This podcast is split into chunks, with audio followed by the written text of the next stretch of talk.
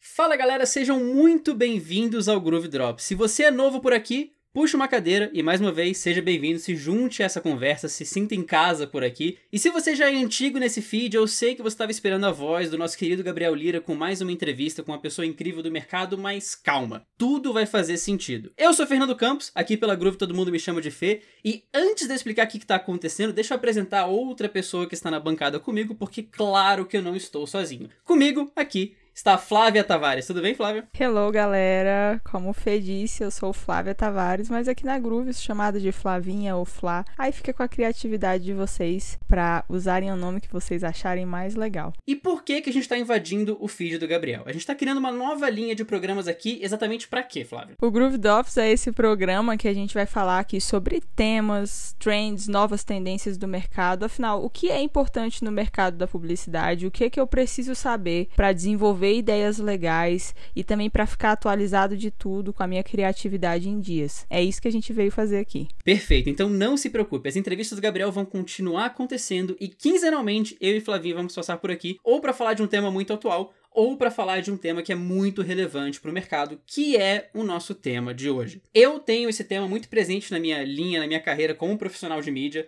Você passou pela, pela, pela parte de social media e agora está na parte de estratégia, e esse tema também é muito relevante, que é o nosso queridíssimo storytelling. O storytelling é um tema que ele é tão presente, tão presente, que ele virou aquele termo que já tem uma infinidade de significados, uma infinidade de nomes. Parece que cada área e cada agência trata de uma forma diferente. Mas é bom a gente pegar da origem, né? Assim como todo tema que já passou por muitos lugares, ele ficou muito batido, mas é bom a gente entender de onde ele veio, para onde ele foi e por que, que ele é tão relevante para tantas áreas de uma agência de publicidade ou de uma empresa que trabalha constantemente com publicidade. Então, Flavinha, do zero. De onde vem o storytelling? Quando a gente fala de storytelling, né, pelo menos é, era comum para mim, chega a dar aquele frio na espinha, tipo, uh, o que que é storytelling? Como é que eu faço isso? Tipo, que mágica é essa? Onde eu aprendo? Mas não é tão complicado quanto parece. O nome é a junção de duas palavras, que são story e telling, que significam coisas diferentes, né? A primeira palavra significa história e a segunda significa contar ou narrar. E é importante destacar, o storytelling é um nome na verdade, mais bonito pro, pro que as pessoas mais antigas diziam como contação de história. O que que o ser humano é se não é contar histórias? A gente faz isso todo dia, então esse background atrás desse nome, storytelling, que às vezes nos dá um medo, como o Fê disse, que parece que cada pessoa trata como uma coisa diferente, na verdade é simplesmente a boa e a velha história, ou sentar para compartilhar uma história, aquilo que a gente ama fazer. Esse seu último ponto ele foi muito relevante e, e já criando um parênteses aqui para sair da publicidade, para sair do marketing pra gente falar de nós como, como pessoas, né? Porque a nossa essência acaba sendo de contação de história, porque se você olha em volta, o que você tem em social media, o que você tem até no seu passatempo de ver uma série, de ver um filme, de assistir um jogo, porque um jogo também tem muita narrativa, isso tudo, na nossa essência e na nossa convivência, isso tem um storytelling envolvido, né? Com certeza, se a gente for voltar no tempo e entender de onde que surgiu tudo isso, a gente vai falar aí de Joseph Campbell com a famosa jornada do herói. Eu sou fascinada por, esse, por essa essa teoria, onde ele simplesmente parou para entender como é que uma história é contada. E aí ele entendeu que a história e uma narrativa, uma boa narrativa, aquela da série que a gente termina um, episódio de 50 minutos e você vai ali engatando um atrás do outro, que você não, não aguenta esperar para saber o que vai acontecer depois. Então todas essas histórias têm coisas em comum. E a jornada do herói vem descrever esses passos. É claro que é um universo muito mais denso e profundo, seria até outro Groove Drop se a gente fosse falar de jornada do herói Joseph Campbell, mas foi isso que ele fez. E pro marketing, isso veio veio surgir, né, o storytelling, esse termo, veio para para comunicação digital ali em 1993 com o John Lamp. É, eles criaram aí esse instituto de filmes onde as pessoas eram estimuladas a criar a sua história voltada para o meio digital e as suas marcas, né? Então você vê que na verdade, como você disse, contar a história tá com a gente há muito mais tempo. É claro que no marketing se comporta de um jeito mais específico, mas não é complexo como a gente acha que é. E o engraçado, né? Primeiro que é você pensar numa comunicação digital em 93, né? A gente fica pensando muito em comunicação digital com Google, com Facebook, mas já vem pois de mais é, longe cara, quando eu achei esse dado, eu falei, eu li comunicação digital em 1993. Eu falei, ué, pra você ver, né? O que, que a gente. A gente acha que as coisas são extremamente extremamente é, atuais, o marketing digital, a comunicação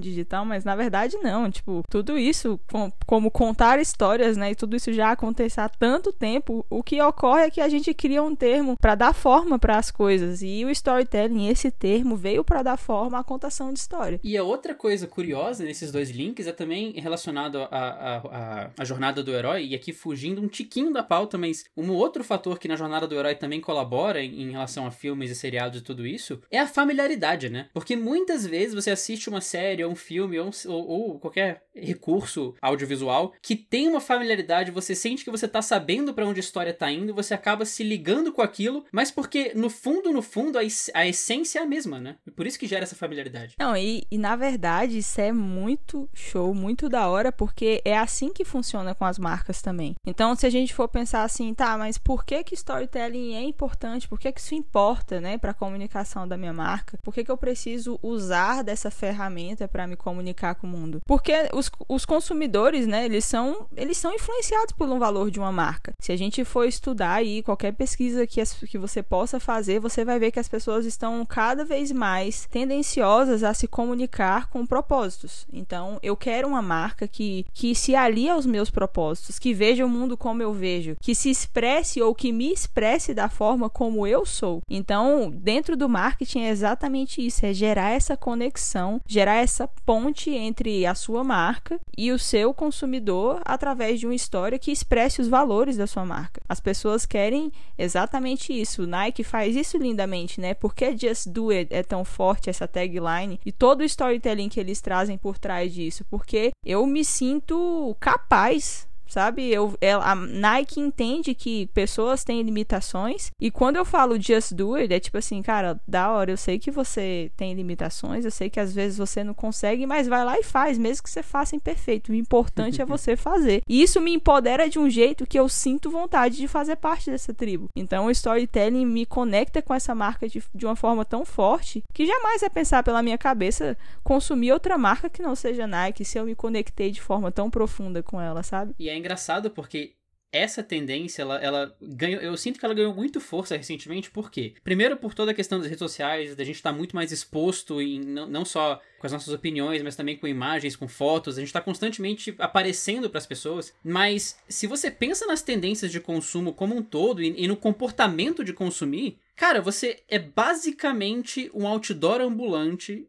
das marcas que você mais gosta, né? E isso foi uma reflexão engraçada que eu tive quando eu tava usando uma camisa de uma equipe de Fórmula 1. E aí eu olhei em volta na camisa, uma camisa que eu, que eu tinha um apego, né? Porque você compra esse tipo de coisa com um apego emocional ligado ao esporte, ligado a séries, enfim. E eu olhei em volta na camisa e falei, cara, eu tô sendo um outdoor pra umas boas 12 marcas aqui. E eu paguei você pra nem isso. se importa, né? Exato, eu paguei para isso, eu estou me sentindo bem com isso e eu essencialmente estou sendo um outdoor ambulante para tudo isso, para todas essas marcas e algumas delas eu nem conheço, nunca consumi, nunca comprei um pneu Pirelli porque eu quis, nunca tomei um café X porque eu quis. Na, verdade, às vezes eu nem tomei esse café, nem comprei esse pneu, mas eu tô lá, divulgando a marca, né? E quando você faz isso propositalmente, seja tomando um café que você gosta e postando a foto, seja comprando uma camisa de uma marca e, e, e postando a foto voluntariamente, ou saindo com essa marca gigantesca no seu peito propositalmente, é justamente por isso. Porque você criou um vínculo com essa marca, com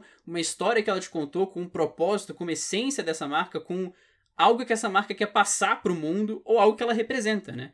Se você olhar em volta agora, onde, onde quer que você esteja, com a roupa que você esteja usando, na mesa que você estiver, tem muitas logos de muitas marcas te olhando. Ou você comprou, ou alguém comprou, ou essas coisas estão aí, mas tem muita coisa te olhando, né? E um copo de um café X vai ter uma mensagem para você, um computador de uma marca X vai ter uma mensagem para você, e essas mensagens não vêm por acaso, né, Flavinha? Claro que não. E é, é, doido até a gente pensar nisso, porque a história e o storytelling ele vem para as marcas como essa possibilidade de tangibilizar coisas que são intangíveis sensações, emoções, sabe? Como eu me sinto protegido por uma marca X ou como eu me sinto representado por uma marca de moda Y, sabe? Quando eu penso nisso, é, eu gosto muito daquela referência que a gente acabou conversando, a referência do Apple Watch, né? O Apple Watch Série 7, aquela campanha absurda que a Apple fez para falar da importância desse relógio e o que a Apple estava dizendo naquela campanha que simplesmente é um, é como você bem disse, né?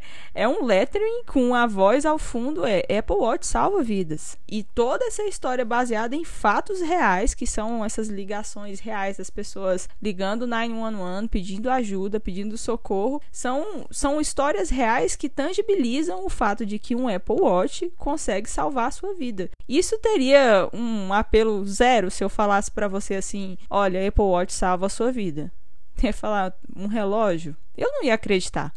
A não ser que uma história me mostrasse isso, eu não ia acreditar que um Apple Watch pode salvar a minha vida. Um dado muito legal a gente, a gente ressaltar aqui foi um, um, um reporte que a Work fez em 2020, que descobriu que, na verdade, 26% das campanhas premiadas, e elas foram analisadas aí em 2020, elas usaram o, o storytelling como uma, uma estratégia criativa. Essa foi, inclusive, a terceira estratégia criativa mais usada em 2020. Então, se a gente está falando aí de grandes players, né? Se grandes players usam essa estratégia, por que, que eu não vou usar essa estratégia, né? Se grandes players usam essa estratégia e essa estratégia tem dado tão certo, a minha marca precisa se comunicar desse, dessa forma. É assim que eu consigo tangibilizar emoções e trans, transmitir essas emoções para os meus clientes e me conectar com eles. Aliás, para quem está ouvindo o episódio, tem um link na descrição do episódio com um PDF que a gente preparou com links para as referências e algumas informações que a gente jogou relevante. Então, o que a gente citar aqui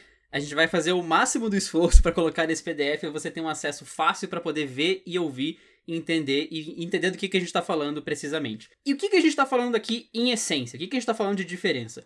Basicamente, um anúncio regular sem o storytelling, usando o Apple Watch como referência, seria basicamente falar: olha, esse relógio aqui ele conta passo, ele monitora seu sono, você pode responder notificação, você pode fugir de um assalto, enfim. Você fala dos recursos técnicos e tenta ganhar a pessoa pela vantagem do produto, né? Esse relógio faz isso, essa camisa tem um tecido tecnológico tal, esse tênis não gera impacto pro seu joelho. Ou esse relógio atende o telefone, que é justamente o que eles usaram, só que de um jeito muito mais forte, né? Exato. Ou essa cadeira protege minha lombar, enfim, essa, esse suco é bom para minha saúde. Esses são recursos técnicos, recursos de, de praticidade. Agora, você usar esse recurso que a Flavinha falou, o recurso técnico de atender o telefone, e atrelar isso a uma história de que esse relógio pode salvar a sua vida, como realmente aconteceu nesses três casos, aí você parte para um storytelling.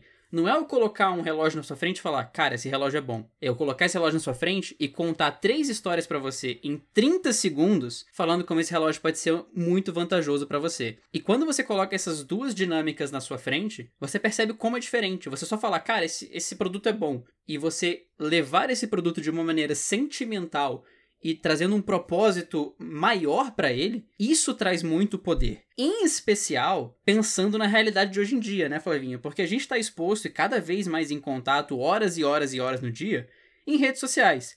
E como o nome já diz, elas são redes para socializar. Evidente que a gente tem uma infinidade de anúncios agora em Facebook, em Twitter, Instagram, YouTube, em momentos que a gente está buscando se divertir, mas a busca cada vez maior é para tornar esses, esses anúncios mais nativos, portanto, não sendo aquele anúncio gigantesco na sua frente. E para tanto, em uma rede social, o maior desafio aqui é se tornar sociável e gerar conexões, né? Exatamente. E as histórias, elas são a chave que viram esse jogo, né? As marcas que trazem tudo isso, por exemplo, é muito mais atrativo eu ter uma série de episódios e eu lembro agora aqui de cabeça de uma referência que eu assisti há muito tempo atrás de uma cerveja que trouxe dentro do carnaval uma série, uma série para falar sobre o seu produto, sabe? Então é uma forma de, de expor o meu produto dentro de um cenário como um carnaval para uma marca de cerveja que é extremamente competitivo. Eu tenho milhões de outras marcas para consumir. O consumidor ele pode consumir o que ele quiser, né? Considerando a forma como se compra dentro de um carnaval. Em vez de falar de forma simples e da minha marca ou usar o de sempre, eu crio ali um, uma série, eu crio uma história e eu vou me conectar com meu, o meu consumidor de uma forma muito mais profunda e interessante, sabe? É aí que outro ponto que a gente pode destacar também. A gente, a gente quer ver coisas interessantes e as redes sociais elas estão tornando isso, esse ambiente muito mais competitivo, sabe? São, são quatro segundos ali que você tem da atenção da pessoa, se eu não me engano. Mas são quatro segundos que você tem da atenção ali do seu cliente no scroll do feed, ou no scroll do TikTok, ou no scroll do, do Reels. A gente quer ver coisa interessante. Então eu preciso impactar com histórias, com coisas interessantes. Então a forma comum de, como você disse, de destacar atributos racionais, ela cabe muito pouco. Cabe em, em situações específicas? É claro que sim. A gente não deixa de falar de, de atributos racionais quando a gente fala de produtos e serviços. As pessoas precisam saber, sabe? Quando eu compro um produto, no caso de um relógio, eu quero saber se ele tem Bluetooth, se ele atende o telefone, eu quero saber se ele conta meus passos, eu quero saber tudo isso. Mas esse nível de conhecimento, ele tá muito mais à frente, sabe? Quando eu já sou muito mais pro, propensa a consumir esse produto. Não quando eu tô conhecendo ele. Não quando eu preciso ser convencida de que ele é importante para mim. Então, é essa a história tá justamente para isso. A história vende. E aí, muito mais do que isso, a história ela tem essa capacidade de mudar a forma como eu me sinto para uma coisa. Por exemplo, eu não tenho um Apple Watch, já que a gente está falando muito dele. eu não tenho um Apple Watch e não tenho vontade. Não, não tinha, né? Depois dessa campanha. Não tinha vontade, sabe? Eu não tenho essa vontade de ter um produto como esse. Mas uma campanha como essa me faz repensar. De verdade. Me faz repensar se eu preciso ou não ter um Apple Watch. Porque muda a forma como eu enxergo o valor desse produto cria um valor emocional para ele, para mim. Então, aqui, né, fazendo pesquisa pro Groove Drops, eu uhum. acabei sendo atingida por um storytelling fortíssimo de Apple Watch e a, começo até a reconsiderar a minha necessidade ou não desse produto. Já não sei mais se eu não preciso tanto, já não sei mais se o meu Cássio me atende tão bem assim. É exatamente isso. As histórias elas mudam a forma como a gente se sente. Elas criam desejo por coisas que em outro momento eu com certeza rejeitaria. E além disso, puxando até o, o marketing 4.0 do Kotler, Kotler que tá aí em 9 em cada 10 TCCs de publicidade, o Kotler tá presente, né? Impressionante como ele sempre aparece como um dos autores citados. Mas além disso, o storytelling ele acaba gerando conexão da pessoa com a marca e por consequência, a pessoa acaba virando um advogado da marca, né? Que é o maior desafio hoje em dia, que é você conectar a pessoa com a marca a ponto dela espontaneamente divulgar a marca por você falar, cara, esse café é muito bom, cara, esse celular é muito bom, essa marca de refrigerante ou de cerveja é muito boa. E quando você vira um advogado da marca, é engraçado que a relação ela, ela é de duas vias, né? Porque você defende a marca e quando outra pessoa vê a marca, ela lembra de você. Aqui nessa conversa e na nossa convivência trabalhando durante todo o dia, eu tenho certeza que a gente consegue nomear três ou quatro marcas que, lem que me lembram a Flavinha e ela consegue nomear três ou quatro marcas que lembram ela de mim. Total. Porque você vira um advogado, você começa a falar muito, a expor muito, a postar muito, a falar muito. E isso nada mais é que uma conexão do storytelling. Total, esse é o maior desafio, né, das marcas. A gente ter aí advogados, pessoas que vão me defender, sabe? Não importam o que falem daquela marca. E os big players, eles conseguem justamente isso. Se a gente for ainda mais fundo no poder dessas narrativas e no poder dos storytellings dentro das marcas, a gente tem aí outro exemplo que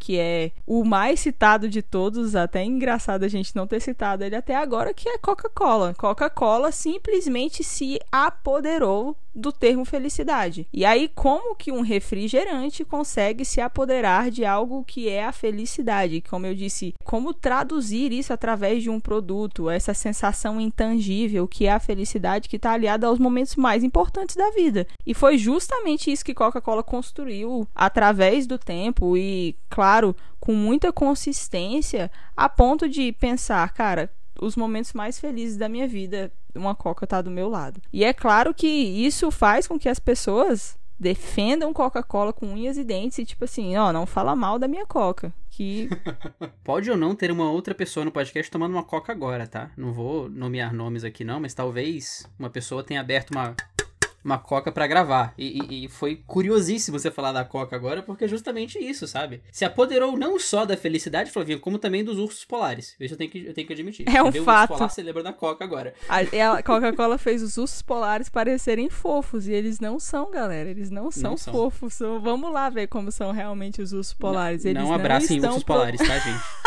Exatamente um isso. Coca fez a gente querer abraçar os polares e não é recomendado. Ele não tem um freezer de coca na casa dele, tá? Ele tem dor e sofrimento na casa dele. Não abrace Isso é tão forte que, que eu, eu consigo comparar é, a, o poder desse storytelling que Coca construiu é, através do tempo com a narrativa do Natal, por exemplo. Sim. Toda a história e todo, tudo que vem atrás das tradições de Natal e a história do Papai Noel, como tudo isso foi construído, para mim Coca-Cola tem um storytelling tão forte a ponto de eu conseguir colocar essas duas coisas equiparadas, sabe? Eu associar ursos polares e felicidade à Coca-Cola é tão lúdico e tão intangível como Papai Noel ao Natal. Se eu acabei de destruir a, a sua fantasia do, do Natal, me perdoe, mas é, foi isso que Coca fez. Entendeu? Como você disse, a gente sente vontade de abraçar ursos polares, mesmo que isso seja a coisa mais doida do mundo. Entendeu? E eu achei ótimo que você usou a palavra intangível, porque se tem um pai ouvindo isso no Bluetooth do carro, o filho não entendeu o que você quis dizer. Entendeu? É. Então tá tudo certo, você não estragou o Natal de ninguém, tá tudo bem. Obrigado pelo vocabulário rebuscado que você acabou de salvar a infância de muita gente. É. Mas é, é essencialmente isso. Acho que isso diz muito sobre o que é o storytelling e o poder dele. Porque se você pensa de maneira técnica, você nunca ia tomar uma coca, você nunca ia no fast food, você nunca ia comprar o celular mais caro se ele for pior tecnicamente do que o outro. Mas quando você vê uma marca e um produto, você vê muito mais do que o produto, se, esse, se essa marca se dedicou a isso, né? Como a Flavinha disse, quando você olha uma lata de, de Coca-Cola, dependendo do seu momento, tem vezes que você vai ver felicidade, tem vezes que você vai ver refrescância, tem vezes que você vai ver a fuga de um dia cansativo, vai lembrar do Natal, vai lembrar de um urso polar, enfim ela vai trazer uma mensagem. E se a marca se dedicou, ela vai trazer uma mensagem que ela quer para que você receba quando você, quando você tiver contato com aquela logo, com aquela exposição daquela marca. A gente consegue nomear vários exemplos aqui, vai ter um link, inclusive, de uma propaganda da Indigo. E essa propaganda é muito, muito curiosa a forma com que eu tive contato com ela, porque eu tive contato com ela dando aula de inglês. Ela era um dos materiais uh, que a gente mostrava para os alunos. Mas ela é um exemplo claro de um storytelling, porque a linha narrativa do comercial só é justificada no final. Só é justificada depois que você entende toda a linha que eles querem passar, que é justamente incentivar a leitura desde criança, para você ver os efeitos positivos da leitura desde criança. Mas o comercial não para e fala: olha, seu filho vai ter um ganho cognitivo tal, vai ter um ganho de vocabulário tal, vai se tornar uma pessoa melhor aqui. Não. Ele mostra de maneira simples e prática e emocional, o que, convenhamos, atinge pais de uma maneira muito prática e fácil. PS atinge até quem não é pai, porque eu fiquei Exato. extremamente balançada com, com a declaração de amor daquele menininho. Eu tenho certeza que meu filho vai ler, sabe? Tipo, ele precisa ler. Mas é justamente esse contato que a gente tem nas nossas duas áreas, né? Eu, como profissional de mídia, mídia paga, principalmente mídia on, é justamente o que a Flavinha falou a gente tem 4 segundos para atingir a pessoa. Muitas vezes a mensagem tem que estar tá na imagem para você talvez levar a pessoa a ler uma legenda, que muitas vezes a gente não lê. Se for um story, nem tem. Então, as maneiras de atingir pessoas e sempre lembrando que você nunca, nunca, em hipótese alguma, consegue passar 100% da mensagem que você quer, não importa o quão claro você seja. Se eu falar alguma coisa pra Flavinha agora, contar uma história, passar algum fato que eu aprendi, as minhas referências culturais são diferentes das delas, as minhas referências profissionais são diferentes das delas, das dela. Então isso não vai ser 100% passado. A mesma coisa com comerciais. E isso a gente vê com frequência, não só na mídia, como também no seu lado da história, né? É, o planejamento ele vem, é, o storytelling é aqui dentro da estratégia do planejamento, ele tem esse braço fortíssimo, né? Uma marca, ela precisa se manifestar ao mundo e aí a gente fala ali de manifesto, de tagline, que é justamente como eu falei antes, criar essa ponte, criar esse caminho que é como eu vou levar a minha marca até o meu consumidor através do meu propósito, através de um storytelling que me conecte com ele, sabe? Que que mostre para o mundo, olha, eu sou isso, eu vejo o mundo assim, eu vou me de, eu vou me comportar, eu sou isso, eu vejo o mundo assim, eu vou me comportar no mundo desta forma e essa é a minha essência e eu não mudo ela. Até em uma conversa, em uma troca com o cliente, às vezes surge isso, cara, mas como que a gente vai fazer coisas racionais se tornarem coisas atrativas? Ou então, cara, como um atributo X pode ser um atributo interessante, sabe? Como a gente pode comunicar isso dessa forma. E, e é exatamente assim. Eu acho uma pessoa interessante, falando de pessoas mesmo, seres humanos. Me chama a atenção em um ser humano, em uma outra pessoa, quando ela é tão autêntica e tão fiel à sua essência que aquilo ali é inegociável para ela. Uhum. Então, é, transmitir esse propósito de marca é importante por isso, porque é onde eu, as pessoas veem quem eu realmente sou e como elas podem confiar em mim, porque afinal, se ela está dizendo que é isso, sabe? Ponto final. Se eu estou dizendo que eu sou sustentável, e aí dando exemplos mais claros, se eu estou dizendo que eu sou sustentável ou que eu sou diverso, e se eu construo tudo isso através de um background num storytelling de forma emocional, como você disse, no caso aí da leitura, se essa marca daquela forma muito emocional está dizendo que ler é importante, como que eu vou dizer que não? Entendeu? Como que eu vou dizer que não? Exato. É um propósito alinhado ao meu propósito, é uma visão de mundo que fica claro para mim. Então, por isso que é muito importante a gente ter essa ponte construída dentro, dentro da comunicação de marcas e, e pessoas, entende? Pessoas, elas elas se ligam a, a, outras pessoas, é o que, é o que a gente fala todo dia uhum. por aqui, dentro de apresentações Sim. e planejamentos. pessoas se conectam com pessoas e, e outras pessoas, elas têm propósito, elas têm visão de mundo.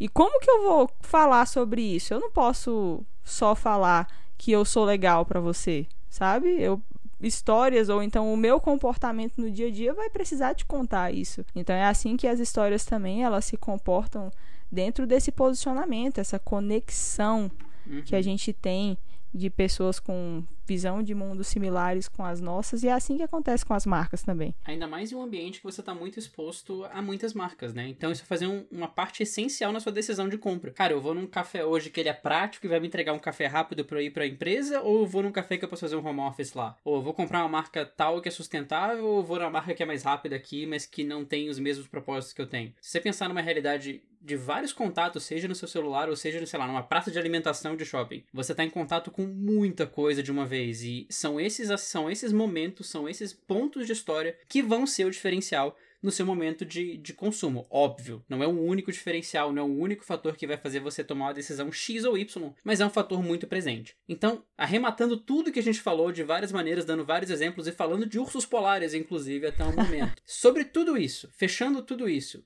o storytelling é tão simples quanto contar uma história? É, é isso, assim, desmistificando toda, toda essa, essa beleza. A publicidade e o marketing tem, tem esse mundo brilhante, né? A gente gosta de termos em inglês e às vezes a gente complica coisas que não precisam ser complexas. Então, sim, storytelling é simples como contar uma história. E aí é claro que não, não também tornando simplório demais, o que não pode ser visto dessa forma, é que se eu vou trazer isso para a realidade da minha marca, eu vou, eu vou precisar entender muito mais sobre quem eu sou, sabe? Porque também não vale dizer que eu sou algo que eu não sou. Uhum. Simples, é simples e profundo desse jeito, entende? Então eu preciso entender quem eu sou, quem é a minha marca, para eu conseguir contar histórias e criar essas conexões de propósito, essas e transmitir a minha visão de mundo de uma forma verdadeira e autêntica. Eu acho que são palavras que não podem sair da nossa mente quando a gente está falando de storytelling e de criar storytelling para marcas. É verdade e autenticidade e essência. Essas coisas precisam estar tá ali dentro, entendeu? Exatamente. E é uma oportunidade que você ganha. Você pode ter um produto sensacional, cheio de recursos, cheio de funcionalidades, mas quando você consegue atrelar isso a um momento da vida da pessoa, até mesmo momentos decisivos da vida da pessoa, como um filho ou algo assim, aí sim você ganha novas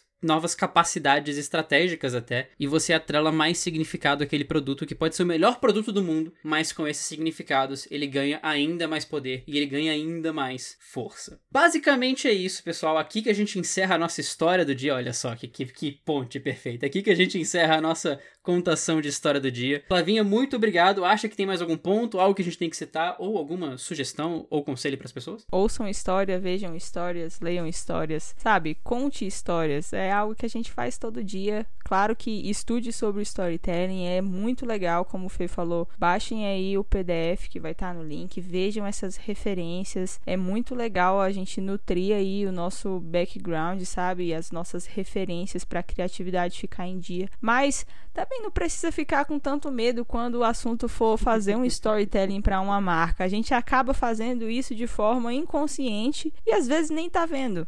mas leia mais sobre isso, entenda mais e recomendo com certeza saber mais ali sobre Jornada do Herói Joseph Campbell. Sou muito suspeita a falar, mas com certeza isso vai gerar aí para você um know-how, uma forma diferente, uma perspectiva talvez mais aprofundada sobre contação de história e o nosso famoso storytelling, né, dentro daqui da comunicação e do marketing. Terminando o programa com uma referência. Acho ótimo que a gente já deixa as pessoas com uma dica de leitura. Por hoje é só, pessoal. Não se esqueçam de seguir a Groove, arroba groove.com.br no Instagram. Sim, arroba groove.com.br. Se você está escutando a Groove no Apple Podcasts ou no Spotify, não deixe de deixar as cinco estrelinhas, porque elas são muito importantes para nós, como a, a, avaliação do programa. Também se inscreva em todas as plataformas que a gente está, então seja Spotify, Apple Podcasts, Pocket Casts, enfim. Não se esqueça de se inscrever também para não perder os próximos episódios. A gente volta daqui a duas semanas, depois o Gabriel vem com uma, uma outra entrevista para vocês. Um abração para todo mundo